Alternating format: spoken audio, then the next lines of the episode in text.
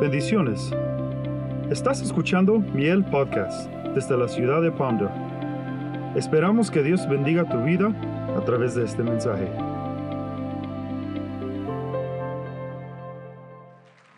Gloria al Señor.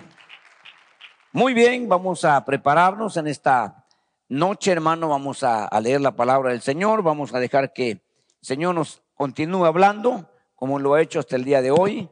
Prácticamente vamos a concluir el libro de Jeremías, que ya eh, buen rato, ¿verdad? Que estamos ahí, hermanos, y yo no sé si usted ha aprendido, si Dios le ha hablado, pero es importante que usted, hermano, recuerde siempre lo que Dios le dice. No se le olvide. A veces, ¿verdad? Como que se nos olvida y de repente entramos, hermano, en problemas, en aflicciones, hasta que nos acordamos lo que Dios nos dijo. Y ahí se acaba la aflicción, la angustia. Capítulo 46, vamos a leer hoy, hermanos, la palabra del Señor. Mientras usted lo prepara, quisiéramos preguntar si alguien está aquí por primera vez, quisiéramos darle la bienvenida. Si esta es su primera vez que está aquí, háganos el favor de levantar su mano en alto para saludarle. Habrá alguien que nos visita, bienvenido. Una mano se levanta a este lado. Y no sé de este lado si alguien más, pero todos sean bienvenidos a la casa del Señor. Yo no sé, hermanos, usted, ¿verdad? Pero cada quien, pero yo estoy agradecido con Dios y quiero estarlo siempre, siempre agradecido con Dios, hermano, y, contento por lo que Dios, ¿verdad?, ha hecho, aunque cosas que también yo no entienda, pero de todos modos esto no me va a quitar el gozo ni la alegría. Porque Dios es Dios, hermano, y Él no ha perdido ni una batalla. Él nunca ha fallado. Son récords que usted debe mantener. Mire lo que dice el capítulo 46, verso 1 del libro de Jeremías. Vamos a, el, el libro tiene 52 versículos, pero prácticamente 52 es un recuento. Y, el, y los que vamos a leer acá, hermanos, son prácticamente, ¿verdad? Eh, palabra que Dios, hermano, puso, palabra que este siervo, hermano, está, ¿verdad? Declarando, pronunciando. Y es un resumen prácticamente que vamos a hacer en esta noche hermano, de todo lo que hemos visto y vamos a ver lo que Dios, hermano, dice, lo cumple. Exactamente. ¿Lo cumple Él o permita, permite que se cumpla? Verso 1 dice, palabra del Señor que vino al profeta Jeremías acerca de las naciones. ¿Qué, qué, le, ¿Qué le parece esto? ¿Qué le suena esto? ¿Recuerda algo de, este libro? o como es un resumen. ¿Ah? No, no, ya que son ya 15 días que se ha dejado de hablar de Jeremías, se, le olvidó. Bueno, vamos a ver si se acuerdan. Verso 2. A Egipto, acerca del ejército de Faraón Necao, rey de Egipto, que estaba junto al río Éufrates en Carquemis, el ejército egipcio está, hermanos, en el Éufrates.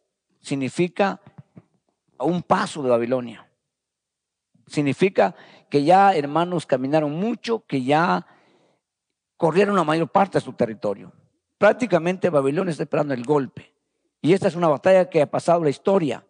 Esto se recuerda, hermano, porque fue una batalla muy grande, pero hermano, prácticamente Egipto la tenía ganada. Y sin embargo, fue derrotado. Aquí se podría decir, hermano, ¿verdad? Si no hubiera sido una intervención para nosotros del tiempo moderno, porque no han pasado ni 100 años, hermanos, de la batalla famosa de Normandía, cuando el ejército americano, inglés, derrotó al ejército alemán, cuando prácticamente los alemanes lo tenían todo.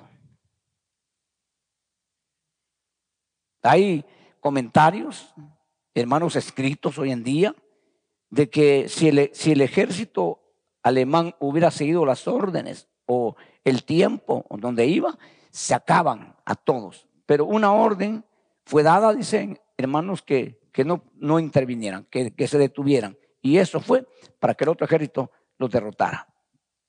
Entonces, vamos a ver aquí, hermanos, ahora para que usted se recuerde, para que usted lo anote, para que usted no se lo olvide otra vez. Léame, por favor, el capítulo 1, verso 5 del libro de Jeremías. 1.5. Por favor, quiero que todos lo leamos, porque eso, hermano, es muy importante que nosotros, ¿verdad?, lo veamos. Por favor. Yo lo voy a leer para aquellos que no trajeron Biblia, no sé por qué no trajeron, pero lo voy a leer. ¿Ya lo tienen todos? Quiero que usted lo corrobore. Verso 5. Antes que yo te formara en el seno materno, te conocí. Y antes que nacieras, te consagré. Te puse por profeta. ¿A qué? A las naciones. Ahora va a ser la función de lo que Dios le dijo. Porque supuestamente como hebreo es el profeta para Israel, para nadie más. Pero ¿por qué Dios dice, hermanos, te di por profeta a las naciones? Es algo que nos preguntamos a veces, ¿verdad, hermano? O no le ponemos atención, o no nos fijamos. Pero es Dios directamente hablando. O sea, aquí no es un sueño, aquí no es una visión, aquí es una palabra de Dios directamente a Jeremías. Jeremías responde, hermanos, ¿verdad? Cuando recibe semejante cosa y Jeremías lo primero que dice, ¿verdad? No sé hablar. Algunos interpretan que le están diciendo, ¿verdad? Como que le dijeran a usted ahorita, te voy a mandar a predicar a China. ¿Y usted qué diría ahorita? Yo no hablo mandarín. Yo no sé hablar chino. ¿Cómo voy a hablar a los chinos si no sé hablar? Algunos interpretan que cuando Dios le dice, te he dado por profeta las naciones, Jeremías dice, yo no hablo, yo no hablo idioma de ellos. Yo no sé hablar. Y Dios le dice, no digas, porque lo que yo te diga, eso vas a decir. Mire pues, mire, este es, este es el plan de Dios, esta es la mano de Dios, esta es la forma como Dios obra. Y ese Dios que tuvo Jeremías es el mismo que tenemos nosotros o ha cambiado? No, ¿verdad? Sigue siendo el mismo Dios. Entonces es capaz de hacer Dios cosas que nosotros a veces ni nos imaginamos. Ok, entonces Dios, hermano, ha usado a, Jeremías y lo ha, hermano, ¿verdad? Ha hecho hablar muchísimas veces. Y concretamente le ha dicho Dios a Jeremías, hermano, te envío yo a un pueblo de dura servicio, no te mando a que los convenzas. No te mando a que tú los conviertas. Si hablamos de conversión, le dijo Dios a Jeremías en un momento, pues que se conviertan ellos a ti, nunca tú a ellos. Pero vamos a ver en el libro que sigue qué pasó con Jeremías. Acuérdese que Jeremías, hermanos, lo dejaron los babilónicos en Jerusalén. Acuérdese que ellos no lo tocaron. Ellos le ofrecieron a él sus servicios y su cuidado. Pero Jeremías obviamente decidió quedarse en Jerusalén. Hasta ahí Jeremías no ha cruzado la frontera. Pero cuando el último tema que vimos, lo llevaron a Egipto, sin preguntarle si quería ir o no. Y no los egipcios, sino sus hermanos. Los desobedientes. Los que supuestamente, hermanos, deberían de respetarle. Pero ahora se lo llevan. Y el último capítulo que leímos, el tema pasado, hermano, fue el capítulo 45, donde Dios se lo dedica a alguien. Donde Dios le dice qué va a pasar con él. Donde vimos como Dios, hermano, ¿verdad? Tiene siempre control y cuidado de los suyos. Y por eso es que nosotros estamos así tan tranquilos, pues. Y lo que viene y que va a ser de último momento va a ser mucho más difícil, pero la tranquilidad debe seguir en nosotros. La confianza debe seguir en nosotros. porque Él no va a fallar. Él dijo, hermanos, ya en su palabra, que Él va a estar con nosotros. Él dice que no nos va a dejar ni nos va a desamparar. Esa es su palabra. Esa es su promesa. Y esa es firme. Ahora, mi deber y su deber es nunca dejar a Dios. Porque en toda la historia el hombre ha dejado a Dios, no Dios al hombre. Pero nosotros seamos de esos hombres hermanos y esas mujeres, ustedes hermanas, que nunca se aparten, que nunca se olviden, que nunca permitan que ningún asunto que el diablo haga les haga o nos haga separarnos, apartarnos. Y entonces, hermano, ya se cumplió prácticamente todo lo que Jeremías dijo. Todos han tomado partida y ventaja. Por eso dicen, hermanos, que del árbol seco se hace leña. ¿Verdad? Entonces ahora resulta que, hermanos, los vecinos inmediatos como los moabitas y todos esos que vamos a ver hoy, hermanos, ahora van a tomar ventaja de la tierra, del territorio que Israel ha dejado libre. Y los pocos que han quedado desarmados, indefensos. Entonces, hermano, pareciese como que, hermano, pues esto se acabó. Israel, hermano, ya desapareció, aunque sabemos nosotros por la palabra y por lo que dijo Dios a través de Jeremías, que era un tiempo nada más y que ellos regresarían a su tierra. Entonces, ahora resulta, hermano, que Dios va a juzgar porque eres el juez. Y vamos a ver cómo nosotros podemos ser de bendición aún a la gente allá afuera. O hasta de maldición. Por nosotros ellos pueden vivir o morir. Por nosotros. Oiga bien esto, pues. ¿Sabe que hoy en día, hoy en día, por eso que tenemos que mantener nosotros eso? No, hoy en día nosotros somos la sal de la tierra. Hoy en día nosotros somos la luz del mundo. Eso no lo podemos borrar. Somos nosotros, ¿verdad? Entonces, funcionemos. Porque la Biblia dice que si la sal pierde su sabor, no sirve para nada. Si la luz se apaga, se acabó. Entonces, nuestro deber es mantener eso. Entonces, lo último que vimos, hermano, es que el pueblo que queda temeroso, hermanos, y desobediente, dice, bueno, vamos a irnos a Egipto porque ahí nosotros tenemos futuro. En Egipto nosotros vamos a tener protección. Y sí, hermanos, el rey, ¿verdad? Egipcio y cualquier rey, ¿verdad? Tenía, hermanos, ¿verdad? Las puertas abiertas porque ellos sabían que iban a tomar ventaja al tener la gente, hermano, eh, israelí, pues de, su lado. Y ellos, hermanos, llegan a Egipto, hermanos, y, y, el rey los recibe, no los expulsa. No, no lo recibe bien, hermano. Y ellos están ahí, ¿verdad? Tranquilos, aparentemente, ningún problema. Pero ahora viene Dios, hermanos, a juzgar. Y entonces el rey de Egipto no tiene ningún problema para pasar, ahora por eso pasó sin ningún problema hasta llegar, hermanos, al Éufrates. Sin ningún problema, porque el problema que tenía era el paso en Israel. ¿Se acuerda cuando mató a, Josías? Y, ahí, hermanos, se detuvo, pero él iba para Babilonia. Pero ahora ya no tiene problemas, ahora está el camino abierto, libre. Y entonces, hermano, el reino del sur, porque es el sur, está invadiendo, hermano, y está a punto de dominar. Si permite Dios que domine y que conquiste Babilonia, se van los judíos. Otra historia tuviéramos. Pero como Dios nunca ha perdido el control, Él lleva todas las cosas como tienen que ser. Entonces Dios va a hacer una operación tremenda hoy. Y entonces, hermano, por causa de los judíos que están ahora seguros, entre comillas, en Egipto, ahora Egipto va a ser destruido.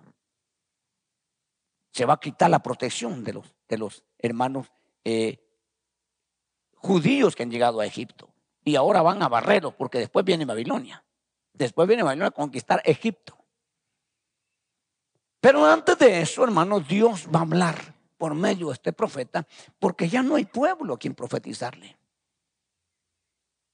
Por eso que ahora va a ser la función que Dios le dijo a Jeremías en el capítulo 1, verso 5, hermano, yo te he dado por profeta a las naciones. Y les vas a decir lo que yo voy a hacer con ellos. Y empieza con Egipto, hermano. Y entonces no, nosotros leemos en ese capítulo que la batalla se arrecia, hermano. Egipto con todas las ventajas es derrotado en Carquemis. Y lo barrió, hermanos, Babilonia. Y lo destruyó. Y ahora viene Babilonia, hermano, barriendo con todo. Y ahora, hermanos, damos cuenta que en Israel, hermano, ¿verdad? Ha quedado un bastión que no pudo Israel mismo, hermano, eliminarlos, ni tampoco al hombre que Dios levantó para destruir, hermanos, a esa raza. Claro, la gente que no entiende, la gente que está fuera, hermanos, de los propósitos y del conocimiento de Dios, dicen que Dios es un Dios sanguinario, un Dios asesino, así le llaman.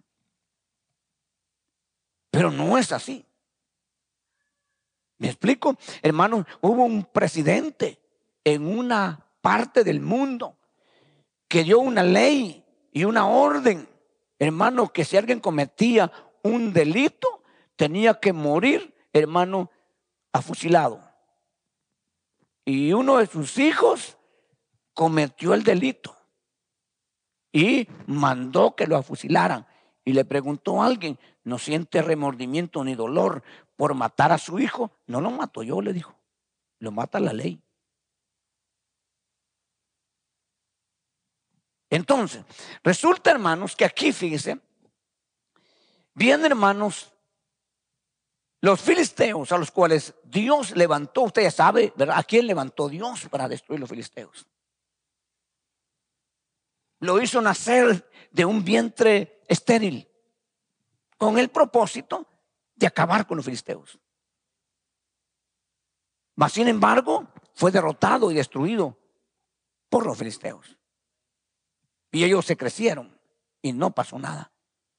En ese, es el tiempo y la persona al cual Dios había levantado, como levantó a otro para destruir otra raza.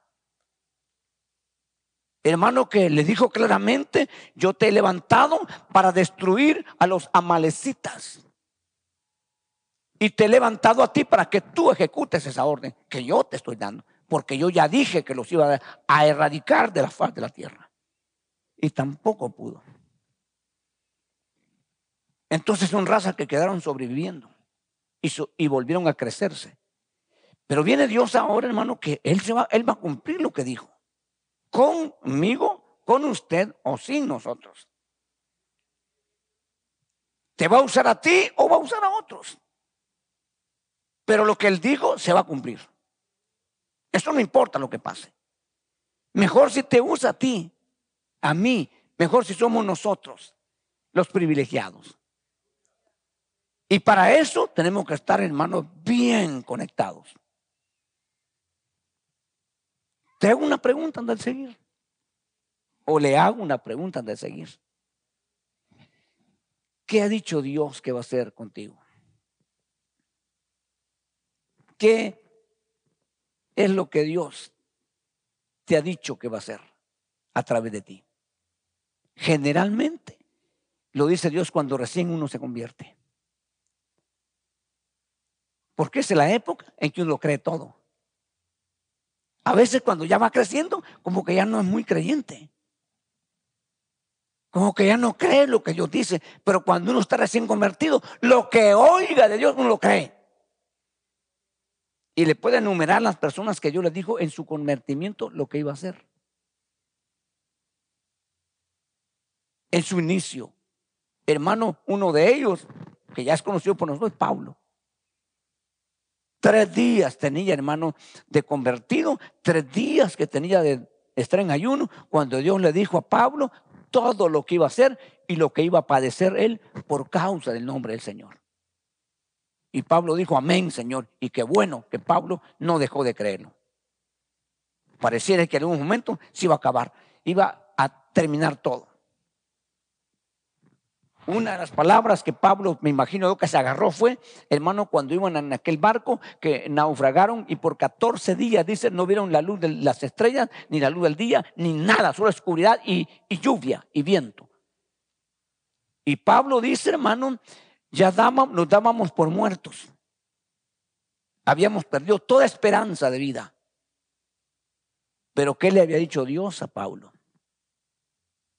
Antes de ese viaje. tenía que ver a, César. Le dijo Dios, y ante César comparecerás. Dios le dijo a Pablo. Entonces la tormenta, todo lo que hubo, no lo iba a anular la palabra que Dios ya le había dicho a Pablo. Y por eso que Pablo se agarró, me imagino, de esa palabra. Tú me dijiste, Señor, tú me dijiste, yo me aferro a esta palabra y yo sé que tú no mientas, yo sé que tú no fallas y sé que tú lo harás, Señor. Y de repente cuando Pablo se puso así, le envió un ángel y le dijo, Pablo, Dios ha oído tu oración y te ha concedido no solamente tu vida, sino la vida de todo. Mucha gente iba ahí. Por eso debes de ser tu nombre una mujer que debes de, hermano, descansar en la palabra, en la promesa, en el propósito de Dios para con tu vida. Otro hombre, que usted ya lo sabe, hermano, que si a usted le tocara, no sé qué hubiera hecho. Si a mí me tocara, no sé qué hubiera hecho. Y ese hombre es Pablo, eh, perdón, es Pedro. Pedro le dijo al Señor, hermano, cuando seas viejo, otro te va a ceñir. Y vas a ir donde no quieres ir tú. Pero Pedro tenía una sentencia de muerte esa noche. No, y le había dado un rey. Y había dicho, hermanos, que ese rey Pedro tenía que morir. El otro día en la mañana tenía que morir Pedro. ¿Y cómo estaba Pedro esperando esa mañana? Bien, dicen allá, ¿verdad, Como usted viene bien socado.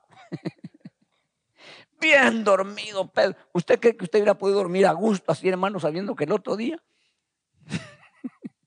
le iba a tocar? No, hermano, en oración, en ayuno, hermanos, ni modo, ya le toca. No duerme toda la noche esperando. Y Pedro bien dormido porque creyó la palabra que Dios le dijo. Ahora yo le pregunto, ¿a dónde murió Pedro? Según la historia. ¿Dónde murió Pedro? En Roma. Hermano, eh, ¿quién lo llevó para Roma? Él se fue solito, él pagó, compró su boleto, lo, lo llevó otro. ¿Quería ir a Roma? No. Se cumplió lo que Dios le dijo. Y así vamos a ir, hermano, en toda la historia de la Biblia. Pero no le Dios por años. Ahora usted. Ahora yo. Es nuestro turno. Es el tiempo de ser nosotros, hermano, protagonistas o espectadores. Usted decide. Es muy importante, ¿verdad? Nosotros no venimos aquí a perder el tiempo. Nosotros estamos, no estamos aquí a la deriva a ver qué pasa, hermano, a ver qué sale. No, nosotros no venimos así. Nosotros venimos seguros, hermano, confiados. Y si tenemos que chocar con la muerte, no importa, hermano, la muerte nos, traslada a nuestra eternidad gloriosa. Hermano, eso es lo que va a suceder. Así de que no hay ningún problema, no hay ninguna aflicción, no hay nada que nos detenga. Pero eso no va a llegar hasta, hasta que no se cumpla el propósito de Dios con su vida y con la mía. Entonces, hermano, resulta que ahora, hermano, mire esta palabra que Dios le da, hermano, a este hombre, a este pueblo, a esta nación, a este imperio, a este reino, a lo que usted quiera. Y, hermano, esto se va, esto se cumplió. Cualquiera hubiera pensado, hermano, esto no va a pasar. Hermano, ¿por qué se fueron ese grupo de último mensaje que vimos aquí? ¿Por qué se fue, hermanos, a Egipto? Porque tenían miedo que los babilonios lo conquistaran y lo llevaran a Babilonia. Ahora viene Babilonia, para Egipto. Pero antes de llegar a Babilonia, antes de que todo esto suceda, hermano, ahí está el capítulo 47, ¿verdad? Aunque ahí está prácticamente todo narrado, todo explicado. Y aquí, hermano, también se dirige a un pueblo que está dentro. Hermano, todos estos son extranjeros, son vecinos, pero estos son nativos. Y aquí vemos, hermano, que Dios dice, hermano, que va a arrasar con los filisteos. Y habla de lugares los cuales van a quedar terminados totalmente. Como no aquel que Dios levantó para que erradicara, para que eliminara a este pueblo, no quiso, no pudo o no le puso atención, ahora viene Dios usando a otros. Y ahora viene Babilonia, hermano, arrasando con los filisteos. Los filisteos, acuérdense que durante todo el tiempo que estuvieron, hermano, dominaron a Israel muchos años. Los filisteos no eran un grupo cualquiera. Los filisteos eran la gente sofisticada, la gente que tenía, hermanos, muchas cosas sofisticadas, desde armas hasta tecnología. Los, filisteos dominaron de tal manera a Israel, hermano, que en la época de Saúl no habían armas en Israel. Solamente Jonatán y Saúl tenían una espada. Nadie más, porque los filisteos controlaban el hierro. Y entonces, hermano, dice que cuando los judíos querían que desafilaran su hacha o su hoz o cualquier de esos instrumentos, tenían que ir con ellos y les pagaban. Para que tengan una idea. Entonces, hermano, es un pueblo, ellos han, nacido allá, han vivido por muchísimos años, ellos tienen totalmente el dominio, pero ahora viene, hermanos, la palabra que Dios dijo que van a desaparecer. La raza filistea, la raza, hermano, amalecita, no hay vestigio hoy en día de ellos. Porque Dios dijo que los iba a erradicar de la faz de la tierra. Hoy en día no hay ni un filisteo. Aunque, aunque la tierra sigue tomada. Hoy, ¿conoce usted lo que es la franja de Gaza? Esa parte, toda esa parte. Aunque Israel tiene, hermano, todavía ciudades, lugares donde ellos tenían dominio, hermano, pero ahora, de todos modos, está ese lugar. Pero no son filisteos los que están ahora ahí. Hermanos, los que están ahora en ese lugar no son palestinos tampoco. Porque palestino, hermano, no es una raza. ¿Verdad? Como que a usted le digan californiano. Porque usted vive en California. Pero usted no, californiano no es una raza. Usted vive en esa región y por eso le llaman, ¿verdad? Eh, angelino, hermano californiano, como quiera llamarle. Pero usted no es de su raza. Su raza no es californiana. En el caso de nosotros se entiende mejor esto. Nosotros que somos mexicanos, salvadoreños, hondureños, guatemaltecos, así estamos aquí nosotros. Pero, hermano, por último, somos americanos. Y nuestras generaciones nacen acá, pero no de la raza que estaba acá.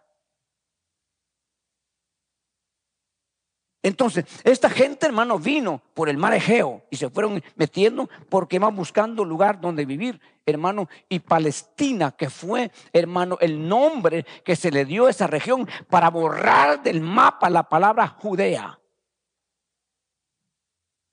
Porque de Judea salieron los judíos. Entonces no querían ellos nada con los judíos, querían desaparecer la raza judía. Y no ha sido de hoy, ha sido de mucho tiempo. Entonces, hermano, llegaron a Palestina, creo que se llamaba el, nombre en sí, hermano, en honor a una mujer de un emperador. Entonces, hermano, el que llegaba y vivía, pues palestino, hasta el día de hoy.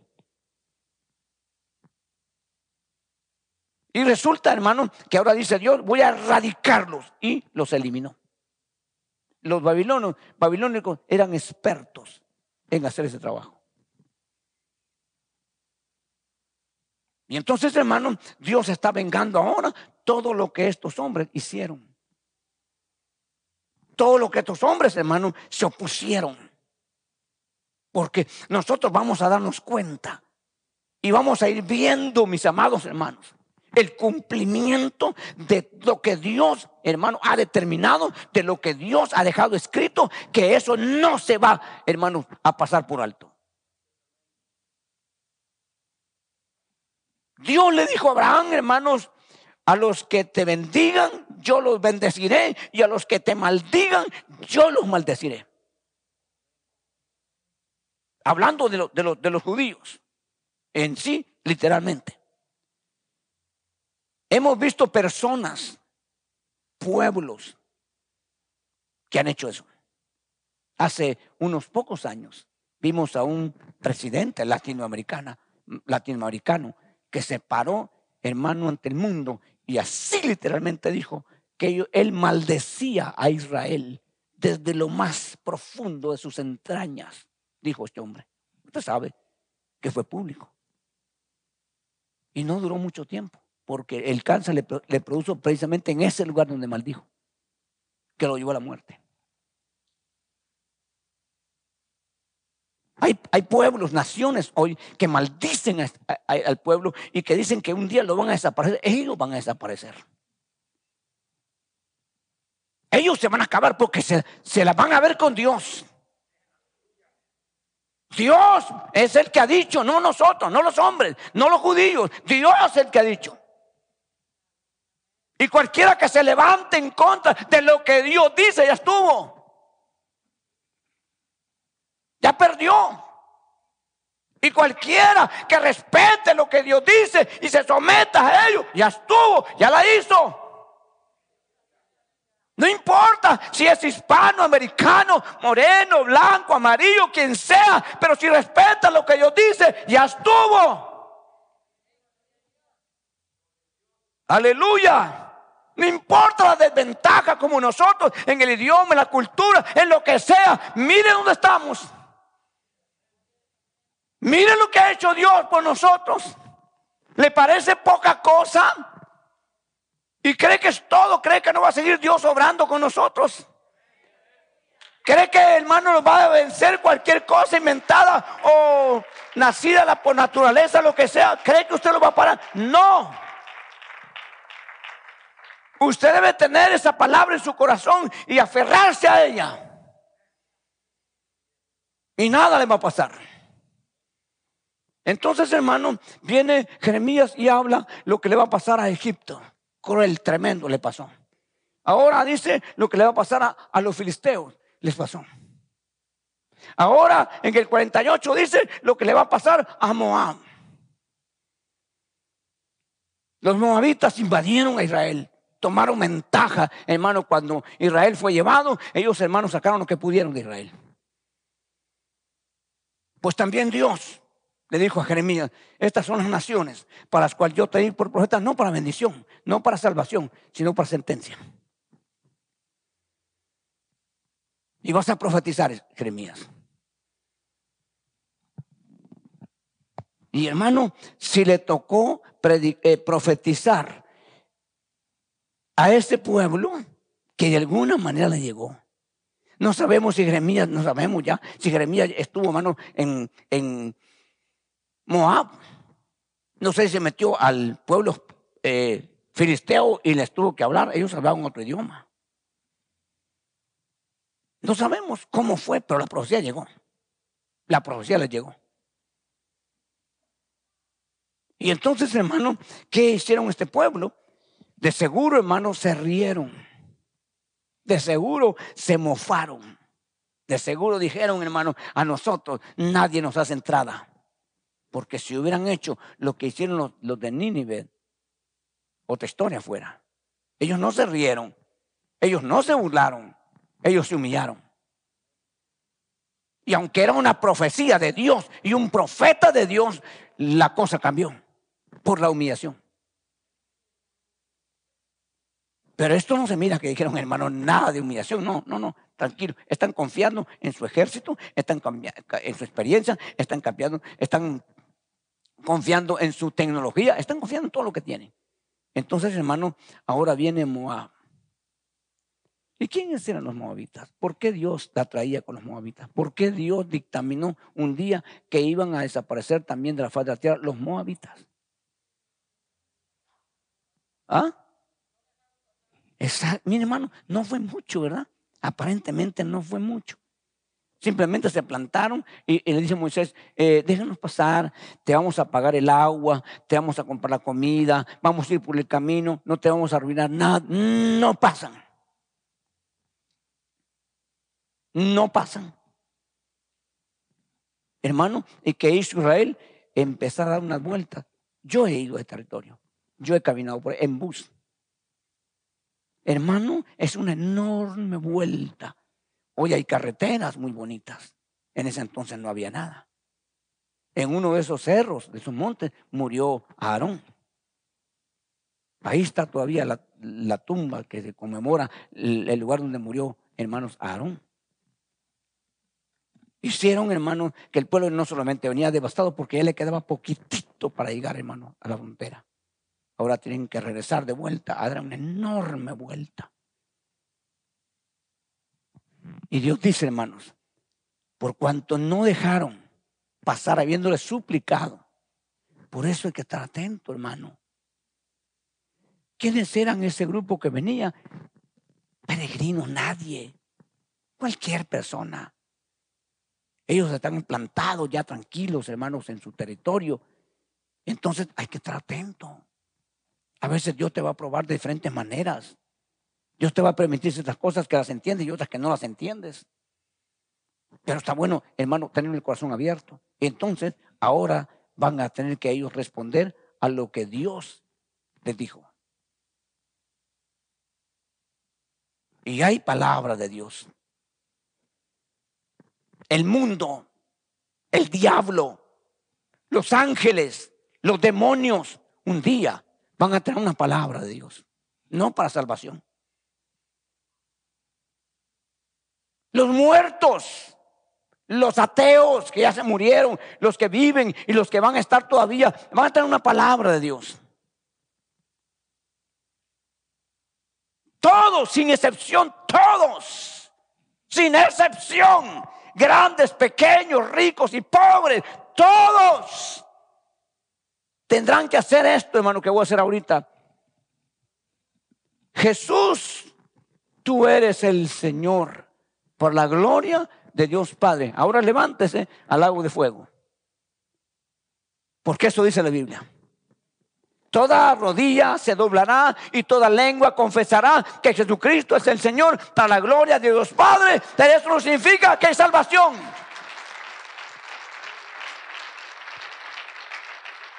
Pero tú y yo ahora, hermano, ahora, tú y yo, ahora, ¿eh? ahora que no miramos nada, Ahora que pareciera que estamos abandonados, ahora pareciera que no tenemos nadie por nosotros, hermanos. Ahora estamos ahí confiando, estamos diciendo, Señor, estamos confiando en ti. No importa que nos maten, no importa lo que nos suceda, no importa, no importa, Señor, vamos a seguir confiando en ti. Tú eres el Señor. Aunque se levanten ejércitos y aunque vengan contra ti, hermanos, con todo tipo de armamento, tú arrodillado, tú eres el Señor. Te matan, te mueren. Pero Él, hermano, Él, Él en ese tiempo que viene va a relucir eso. ¿Me explico? Entonces, hermano, esto es lo que hoy nosotros podemos ver y es lo que el Señor le dijo a Jeremías. No me imagino, hermano, no me imagino lo que Jeremías está experimentando hoy. Según Jeremías dijo, bueno, se acabó el asunto, entonces yo tendría que ahora retirarme y vivir mis últimos días, ya sea en Egipto si no me dejan regresar, o me escapo de vuelta a Judea a vivir mis últimos días. Bueno, no, te espera ahorita un trabajo. Mucho cristiano hermano que no quiere trabajar aquí, porque hay mucho cristiano que no quiere hacer nada. Mucho cristiano que quiere, hermano, ¿verdad? Hermano, ser alimentado, ser bendecido, ser prosperado de todo, pero sin hacer nada. Y cuando se muera o cuando se lo lleve el Señor, según él o ella, va a ir a descansar por la eternidad de la eternidad. ¿Sabe que la iglesia, hermanos, después que es levantada en la tierra, tiene un trabajo todavía? ¿Cuál es? ¿Ah? Debe saber usted. ¿eh? ¿Cuál es el trabajo que le espera a la iglesia después de ser llevada a la tierra? ¿Ah? Exacto a notificar en las regiones celestes. Eso dice. A dar a conocer allá, no para salvación. Usted sabe que, hermano, viene el momento, al final de todo este drama, en el que ya no hay humanos. Y dice en el libro de Apocalipsis que un ángel proclamó el evangelio eterno. Un ángel. ¿A qué estirpe y a qué dimensión será? Porque a los, a los, nos toca, a los humanos nos toca a nosotros. nosotros ahora no le podemos predicar a los ángeles ni a los demonios. No tenemos nada que hacer nosotros con ellos. Los ángeles caídos es su problema. Los demonios es su problema. A nosotros nos han mandado a predicar a los perdidos. Y debemos de perseguirlos y debemos de buscarlos. Y debemos de hacer esa tarea, ese trabajo que nos han encomendado. Porque viene ya, el, ese ángel ya viene proclamando el Evangelio eterno, hermano. Es un ángel. Yo no sé a quién le predicará ya. Yo no sé qué tipo de evangelio viene predicando, hermano, pero es un evangelio que le viene predicando. Entonces, hermano, barre con los egipcios, barre con los moabitas, barre con los filisteos y ahora va con Damasco, que es prácticamente, hermanos, los enemigos vecinos los que estaban, hermanos, un rato aliados, siempre y cuando aceptaran, hermanos, sus condiciones. ¿Se acuerda que un rey fue a Damasco a visitar a otro rey? ¿Se acuerda de eso? Lo vimos. Y cuando vio en Damasco el altar pagano, quiso que se hiciera uno en Israel. ¿Se acuerda de eso? Que le dio la orden al, al sacerdote que hiciera un altar así como aquel, le dijo el y el sacerdote lo hizo. No había problema, había amistad. Pero cuando se ponía, decía, no, hermano, yo te digo una cosa para nosotros. Si nosotros no fuéramos el choque en no celebrar, en poner el dedo, en decirle eso no está bien, eso no es correcto, eso no le agrada a Dios, no, no tenemos problemas con la gente del mundo. Si nosotros le dijéramos, bueno, bueno, todos los caminos llevan al cielo, todas las religiones son de Dios, usted allá adorando a sus ídolos y nosotros aquí al Señor, de todos modos allá nos vemos en el cielo. Oh, una relación preciosa con ellos. Pero nosotros decimos, no, hermano, no, amigo. La Biblia dice que solo hay un solo camino, no son muchos caminos. La Biblia dice que solo hay un Dios que hay que adorar en espíritu y en verdad. Ahí chocamos. Ahí chocamos. No, que no sé qué, que no sé cuándo, que hay un pleito. Y usted se calla. Pero no está de acuerdo. Y cuando usted no está de acuerdo, y cuando usted no, no aplaude eso, no está de acuerdo, y hay problemas. Y empiezan a decirle cosas, hermano, hasta inventarse otras. Porque usted no está de acuerdo. Por eso es que el cristiano tiene, tiene que marcar la diferencia entre luz y tinieblas entre santo y profano debe de marcar esa diferencia. Bien clara. Entonces, hermano, va con Damasco y también se barre Damasco. Y luego viene, hermano, ¿verdad? Eh, también, hermano, contra Cedar y, y Azor. O sea, este rey viene barriendo con todo, totalmente con todo. No se queda nadie de pie. Lo ha profetizado antes Jeremías, que iba a suceder. Les mandó notas a estas naciones. No están, hermano, en lo oscuro, ni ignorantes. Sabían lo que iba a pasar, pero pensaron que nunca iba a llegar. Ahora ya es. Ahora llegó ya. Uno se envuelve tanto, aún nosotros nos puede pasar, hermano. Cristo viene pronto. El Señor ya viene. Y lo venimos oyendo, hermanos. Dijo alguien en la Biblia, desde que los padres viven. Y nunca ha pasado. Y muchas veces uno se queda como disco rayado, oyendo, repitiendo lo que realmente no está preparado para que pase. No así, aquel hombre, aquella mujer, joven o adulto, quien sea, hermano, está proclamando lo mismo, pero en otra posición. ¿Cuál sería? No estamos hablando de estar de pie o sentado, no estamos hablando de eso. ¿Cuál, cuál posición sería? ¿Ah? ¿Qué posición piensa usted que eh, marca la diferencia? Hermano, entre uno y el otro. Yo le voy a explicar, mire, el que está realmente esperando a Cristo, el que realmente está hablando en serio, es aquel que está viviendo en santidad. Es aquel que dice, hermano, yo no, no quiero nada con el mundo, yo no quiero nada con el pecado. Porque yo leo en la Biblia, dice que sin paz y sin santidad nadie le verá y yo quiero verle. Yo le voy a ser honesto esta noche, hermano, yo le voy a ser honesto, no es toda la gente que está así. Ahora usted puede decir, hermano, y si no, olvídese, preocúpese por usted. En este caso no es egoísmo, pero es importante por usted. Usted no puede hacer nada por nadie. Ese es el problema de cada uno. Pero usted puede hacer mucho por usted. Imaginen que todos tomemos esa decisión. Pues no sé, hermano, hay problema de él, de ella, no sé. Pero yo me voy a consagrar, yo me voy a apartar por Dios. Así el otro, así el otro, así el otro, y así todo. Imagínese usted. ¿Qué pasaría? Porque no crea usted, hermano, que la iglesia con este asunto que está pasando ahorita está entrando en un proceso de consagración y de, y No, hermano, muchos ni siquiera están. Algunos que están, ¿sabe? Una vez, una vez al pecado para disfrutar antes que venga, dice. No, no, así vamos a encontrar gente ahorita en día. Y usted, hermano, se da cuenta que eh, cerca de usted muy pocos los que están ahí, de donde está ha decidido. No importa. Si son cinco, tres, cuatro, uno, dos, no importa cuántos sean, hermanos. Pero que usted se mantenga firme. Pero que usted esté de acuerdo a lo que Dios dice. Entonces, hermano, tremendo. Sigue eh, eh, profetizando eh, hermano Jeremías y dice, hermanos, en el capítulo que estamos de 49, allá el 34, dice hermano profecía sobre Elán. Tremendo, barrió con todo. Prácticamente Babilonia es el poder invencible. Hermano, uno de ellos le dijo a los judíos, ¿acaso algún Dios o nación nos ha detenido?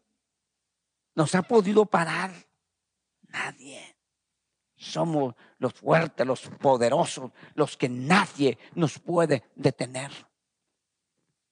Y sí, hasta aquí, porque Dios está permitiendo esto.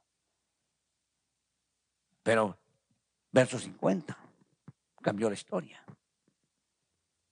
En el verso, en el, perdón, capítulo 50, verso 1, palabra que el Señor habló acerca de Babilonia, la tierra de los caldeos, por medio del profeta Jeremías. Ahora leamos lo que dice, anunciadlo entre las naciones y hacerlo oír levantad estandarte, hacerlo oír, no lo ocultéis, ni lo, sino decir, eh, así, dice, ha sido tomada Babilonia.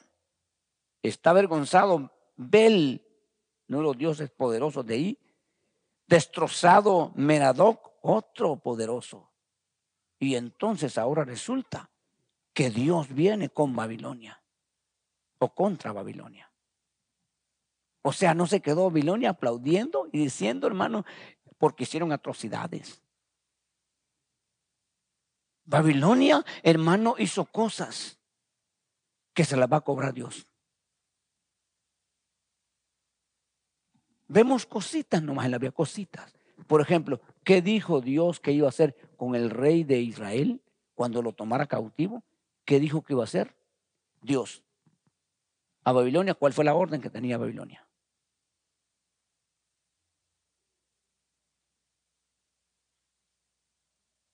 Por favor, hermanos. ¿Ah? Exacto. Le dijo, lo vas a cautivar, lo vas a, presionar, lo vas a, lo, vas a llevar cautivo a Babilonia. Lo vas a llevar, ¿Qué hizo el rey de Babilonia? Hermano, primero, hermano, eso es, eso es triste, es duro. Le mató a sus hijos mientras él estaba atado, viendo, y mató a sus hijos, les cortó el cuello a sus hijos. Y después le sacó los ojos. Y después lo llevó caminando ciego. Eso es ingratitud. Se le pasó la mano. Y luego usted no mira ni ve todo lo que Babilonia hizo. Todo lo que los generales, las violaciones y lo que hicieron, no, no está registrado en la Biblia. Pero Dios le dijo, hermanos, a Babilonia, te voy a cobrar lo que hiciste. Se te pasó la mano. Yo no te dije que hicieras eso. Yo te mandé y ellos saben, vuestro Dios nos ha mandado si no, no hay entrada. Por eso es que es importante. Cuando Dios da una orden, hay que poner mucha atención, aún para nosotros. Ah, dijo que lo, hiciera así, pero ¿cómo? Que lo limites. Ok, hermano, hermano, la ley decía, la ley decía, la ley que era cruel, que era tremenda. Si tu enemigo tiene hambre, dale de comer. Si el buey de tu enemigo está metido en un hoyo, ayuda a sacarlo. La ley. Entonces, tenemos que ver, hermano, porque yo he visto una cosa, que también nosotros colaboramos. Por ejemplo, cuando un hermano cae en pecado, hermano, lo que hay que hacer, según la Biblia, restaurar al tal, considerándote a ti mismo, aplicando misericordia, pero corrigiendo el pecado. Pero ya no dejándole, hermanos, allá, sin hablarle y aterrándole, hermano. No, es, eh, usted no ha pasado por ahí. Cuando usted llegue, hermano, después de veces, por supuesto que se arrepintió, por supuesto que está buscando restauración, hermano, llegar y que ya todo le juegue en la vuelta. Y que ya nadie le hable. No le estamos aplaudiendo por lo que hizo, pero tampoco lo podemos denigrar. Eso se hace con aquel que dice, yo no me digan nada, yo quiero seguir mi pecado, a mí no me importa. Eh, con eso hay que aislarlo.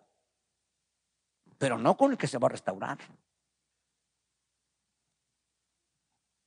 Entonces, pero he visto gente cruel con los que caen y con los que pecan. Severos, ingratos. Quisieran que hasta les pasara el tren encima de ahí de vuelta. No, no, no, de veras, hermano, de veras.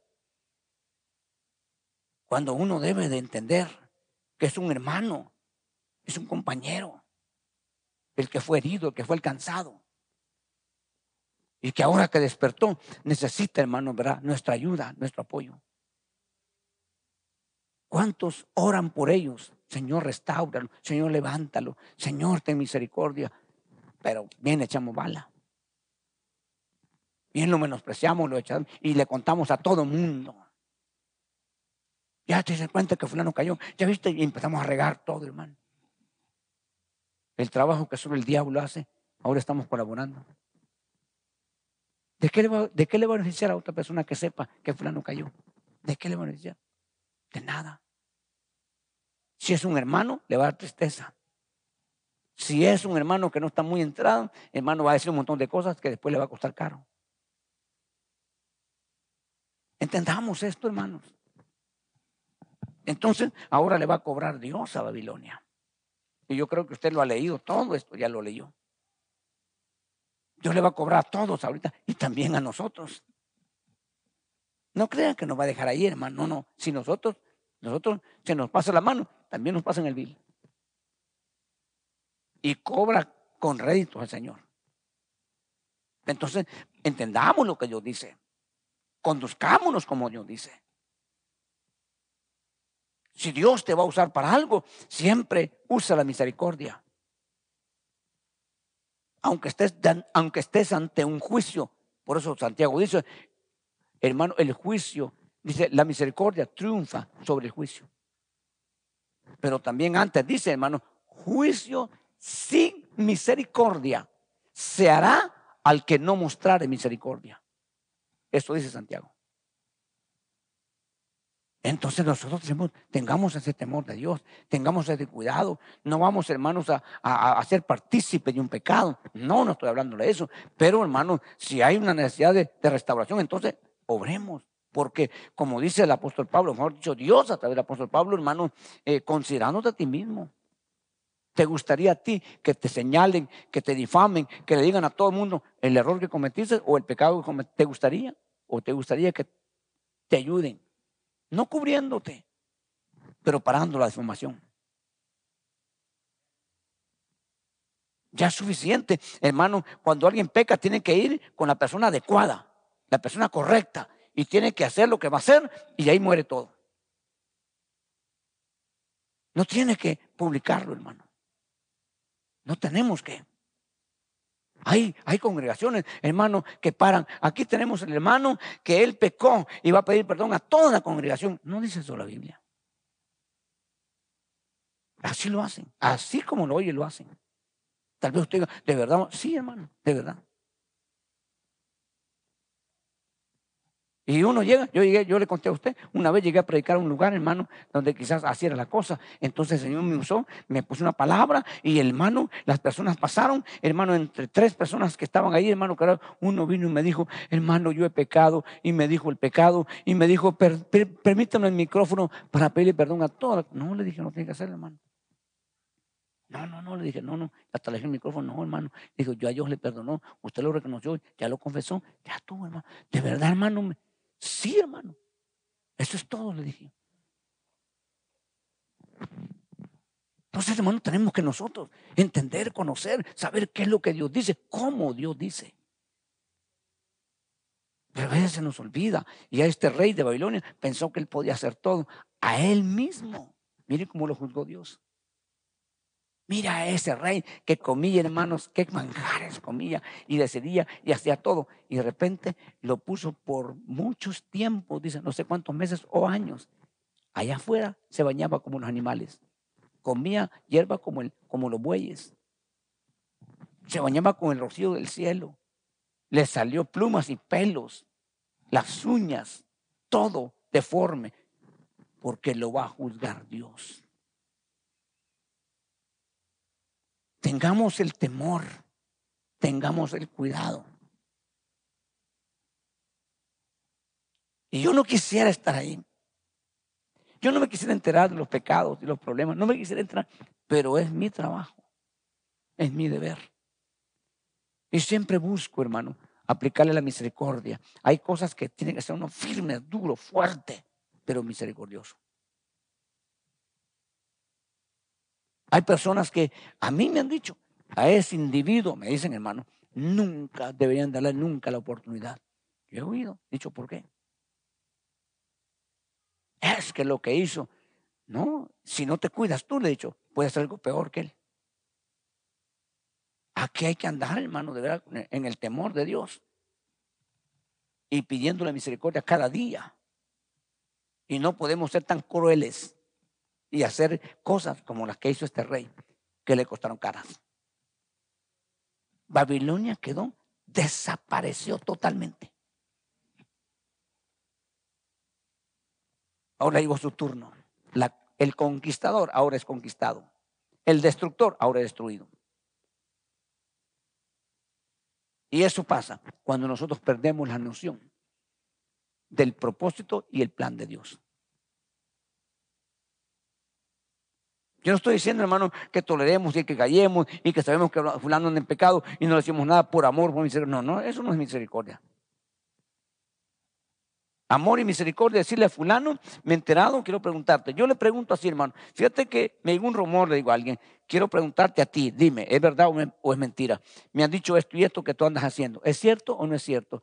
Yo te estoy hablando aquí porque quiero saber para ver qué vamos a hacer. Y algunos han sido honestos, sí, hermano, es verdad, es cierto y se desploman.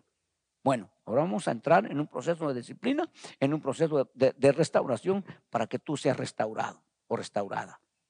Y un día vas a sentir que eso se va a quitar totalmente de ti si te sometes y te entregas a Dios. Pero me he topado con otro que yo no, no, no es cierto, mentira. La gente chismosa, la gente no sé qué. Y es verdad. Yo le digo, está bien, no hay problema. Yo te voy a creer a ti, aunque me estés mintiendo. Pero si me estás mintiendo, le estás mintiendo a Dios.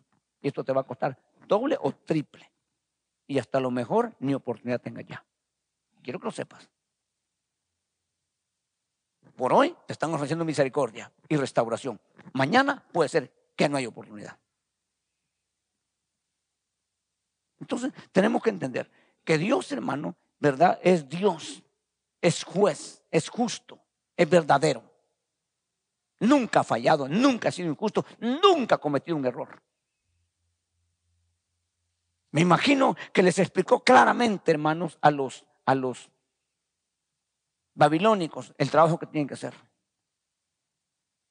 Pero viene el 50, 51, donde Dios cobra totalmente todo.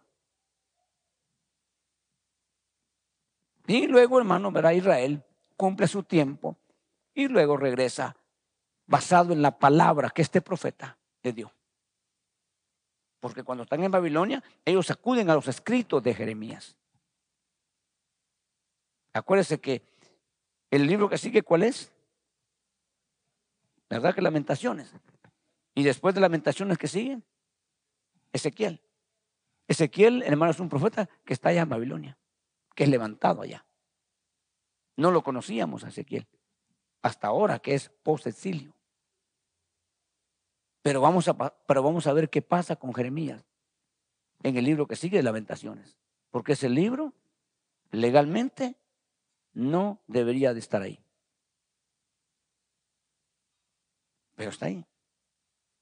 Entonces, ahora vamos a ver nosotros, ya terminamos hoy con el libro de Jeremías, con el trabajo que Dios le ha dado, y ahora vamos a ver, hermano, qué va a suceder en el espacio en el que Dios, hermano, ahora, porque cuando se termina un proyecto que Dios lo estableció, hermanos, mire pues, dicen y está probado que es el peor momento para, para caer en un acomodamiento, hermano, tremendo. O sea, cuando usted termina un proyecto, dice, gracias a Dios, ya terminé, ahora ya no tengo ese problema, esa carga, esa lucha, lo que usted quiera. Ya estuvo, ahora tranquilo, voy a tomarme unas vacaciones de toda mi vida. Algunos que se la toman de toda su vida, ¿verdad? Entonces, hermano, pero resulta que en el reino es un proyecto tras otro proyecto. Nosotros terminamos el templo, bendito Dios, ya estuvo, ¿verdad? Ahora ya no hay que andar. ¿Se acuerdan el año pasado? Hermano, que veníamos, hermano, y los hermanos venían de su trabajo poniendo la jardinería y nos íbamos en medio del frío a comer algo a la cafetería y a ver de ahí a la oración.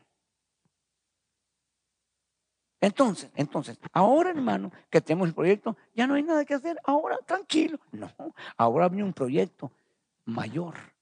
Ahora es llenar este lugar. Esto es lo más duro y lo más difícil, porque esto no es acarrear madera, ni piedras, ni pipas, ni nada por estilo. Esto es un trabajo que tenemos que hacer nosotros, hermanos, de ver cuántos podemos meter a esta arca para que se salven, para que no se pierdan, para que no se hundan, pero no quieren venir. No es echarlos a la troca y boom, y aquí los descargamos. No, no es así la cosa, hermano. Si fuera así, esto lo llenamos aquí en un mes, tenemos esto hasta arriba. De pipas y palos y lo que sea. Pero no se trata de de cosas materiales, se trata de, poder convencer. Hermanos, y una forma de convencer el alma, el corazón de una persona, ¿sabe cómo es? Porque la conversión va a venir, hermano, de parte de Dios. No podemos hacer nada nosotros. Pero ¿sabe cómo se convence según la Biblia? Y todos participamos. Cuando nosotros, hermanos, profetizamos. No estoy hablando de esas profecías baratas que hoy encontramos allá, en la, allá. No, no, no, no. Hermano, la Biblia dice que en parte hablamos y en parte profetizamos. Cuando usted está hablando a personas, hermano, y le está hablando, usted le puede dar Dios a usted luz para decirle cuál es la condición. Y esas profecías, y se impactan, hermano, cuando usted le dice. Se impactan, ¿no? Se impactan.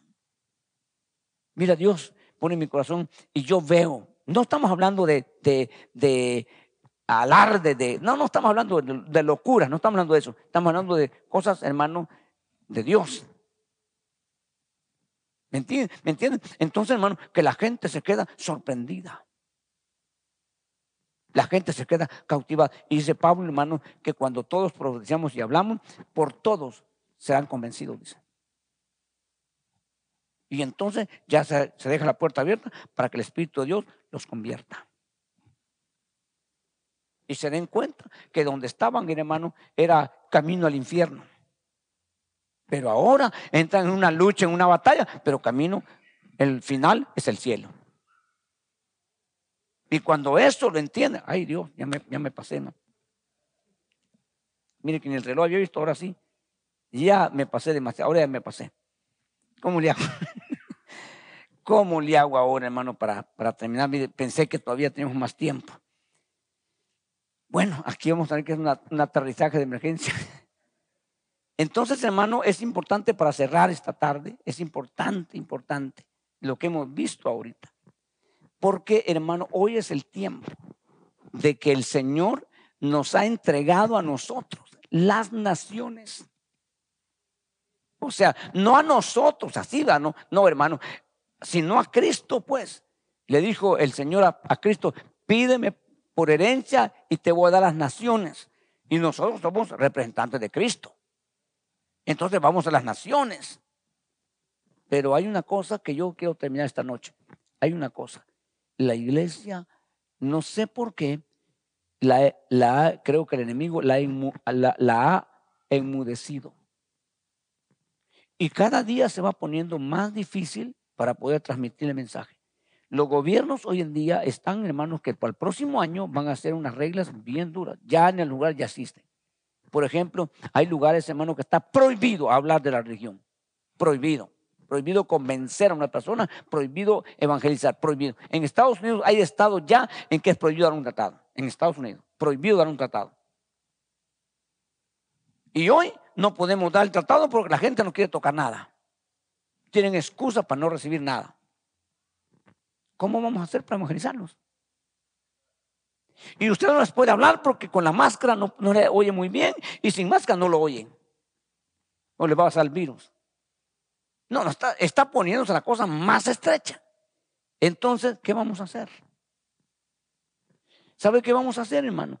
Creerle a Dios, dedicarlos a Dios, entregarnos a Dios y vamos a empezar a ver lo sobrenatural. Porque eso está a la vuelta de la esquina, lo sobrenatural. Eso téngalo por seguro. Pero aquellos hombres, aquellas mujeres que digan, yo no me voy a callar, yo no me voy a parar, yo no, yo voy a seguir a esos.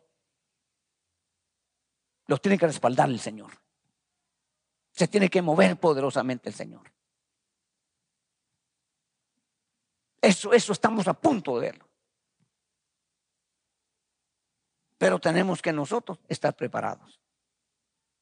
Bendito Dios, hermano, que hemos tenido palabra. Bendito Dios que Dios nos ha hablado, nos ha ministrado. Estamos, yo creo, en una posición que aunque usted mire prodigios y maravillas y que Dios se glorifique, que Dios haga, usted no se va a arruinar. Usted va a decir, gloria a Dios. Dios tiene poder. A Él sea la gloria. A Él sea la honra. Dios, yo sé que mi Dios vive. Yo sé que mi Dios tiene poder. Y no va a agarrar nada a usted, sino que todo es para la gloria de Dios. Y usted va a ver cada día más y más. Eso estamos a punto de ver. Tiene que pasar esto. Hacia dónde vamos ahorita. Pero con aquellos hombres, con las mujeres, que no se acomoden, que no se conformen. Amén.